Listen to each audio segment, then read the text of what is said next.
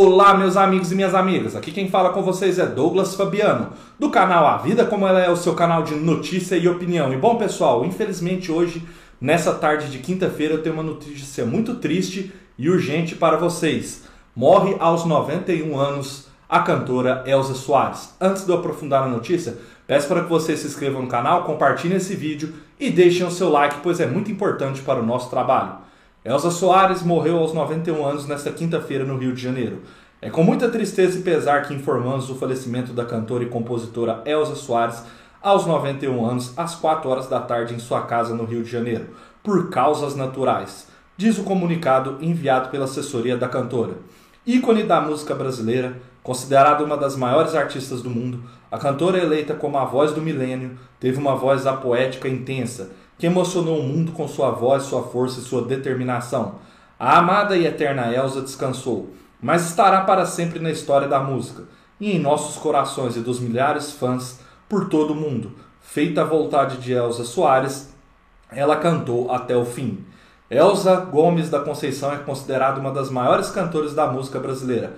Com carreira no samba que começou no final dos anos 50, o início veio como parte da cena do sambalanço, com Se Acaso Você Chegasse, em 1959.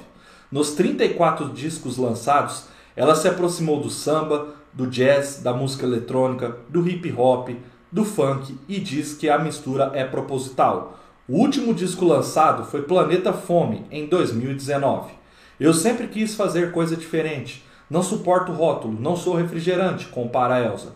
Eu acompanho o tempo e não estou quadrada. Tenho essa de ficar paradinha que não. O negócio é caminhar. Eu caminho sempre junto com o tempo. Desde que lançou o álbum A Mulher do Fim do Mundo em 2015, a cantora viveu mais uma fase de renascimento artístico. Me deixem cantar até o fim, pediu Elsa, em verso da música que batiza o álbum. Mais voltada para o samba, a primeira fase da cantora tem discos gravados nos anos 60, com o cantor Miltinho, 1928-2014, e o baterista Wilson Neves, 1936 2017, data de, de nascimento e falecimento deles. Fazem parte desta era de lançamentos com o samba é Elza Soares, 1961, Sambosa, 1963, Na Roda do Samba, 1964 e Um Show de Elza, 1965. Outras fases vieram. Nos anos 70 escolheu cantar o samba de ritmos mais tradicionais. A fase rendeu sucessos como Salve a Mocidade, Luiz Reis, 1974, Bom Dia Portela, de Davi Correia e Bebeto de São João, 1974. Pranto Livre, Dida e Everaldo da Viola, 1974. E Malandro, Jorge Aragão e JB, 1976. A cantora amargou um período de ostracismo na década de 80. Pensou até em desistir da carreira, mas resolveu procurar Caetano Veloso em um hotel em São Paulo para pedir ajuda. O auxílio veio na forma de convite para participar da gravação do Samba Rap, Língua, faixa do álbum do cantor Velô.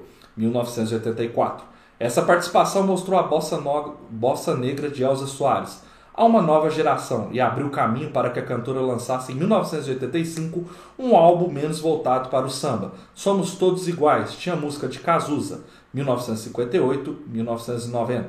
Em 2002, com direção artística de José Miguel Winsky, fez um dos álbuns mais modernos da discografia, do Cox até o Pescoço. No ano seguinte foi a vez de Vivo Feliz, mais voltado para a música eletrônica. Então, pessoal, é uma triste notícia, mas eu quis trazer algumas informações da carreira da Elsa para vocês, para quem não conhecia tanto a obra e o trabalho dela, mas assim, a Elsa Soares foi uma das artistas mais completas e ricas do Brasil em questão de músicas. Quem não ouviu ou quem não teve oportunidade de ouvir tanto assim, não sabe o que está perdendo. É uma qualidade e uma riqueza da obra dela que dificilmente a gente vai ver aí em outros artistas.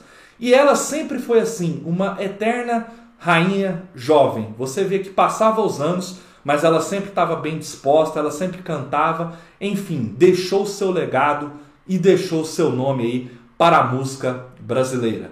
Ficam os nossos pêsames aí para toda a família e também para todos os fãs e é claro, o Brasil aí nesse começo de 2022, infelizmente perde aí uma grande referência aí da música, uma das maiores ou se não a maior artista brasileira aí de todos os tempos, para mim muito completa, uma artista aí de renome mundial. Espero que vocês tenham gostado do vídeo. Um forte abraço a todos, continue acompanhando o canal e até a próxima, pessoal!